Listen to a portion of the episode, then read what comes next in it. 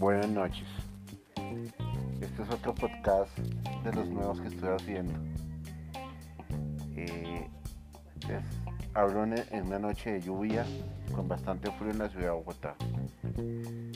Eh, la verdad pues hay uno intentando mejorar el ánimo que no es fácil porque pues estar confinado pues es algo aburrido, pero bueno, uno uno que uno lo mejor que puede hacer es ponerle humor a la situación y, y burlarles un poco, porque pues en el fondo son, son experiencias de la vida que uno tiene que pasar.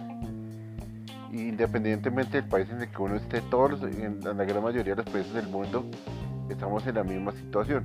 Aunque bueno, claro que en Colombia es diferente porque somos latinos, somos colombianos y los colombianos vemos la vida de una manera muchísimo más de alguna manera relajada. No somos disciplinados, no obedecemos, no le hacemos caso a, a las autoridades.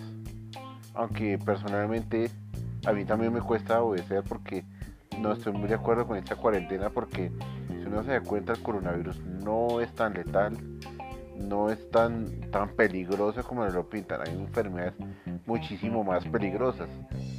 Pero bueno, y además eso hay que ponerle comparendos a, si, es el día del hombre o el día de la mujer, o sea, me parece absurdo. Ahorita con esta situación económica, la gente no va a pagar 900 mil pesos en un comparendo, sin trabajo.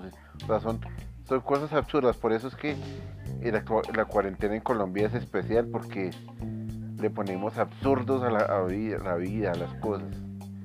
Bueno, en fin, eh, son unas pequeñas reflexiones de las situaciones que yo veo y la verdad que, me, gusta porque eh, esto es nuevo para mí, esto lo de podcast y pues quiero seguir haciendo y, reflexionando sobre muchas cosas de la vida o del país, no sé, lo que le, sal, lo que le salga a uno en las noches de soledad.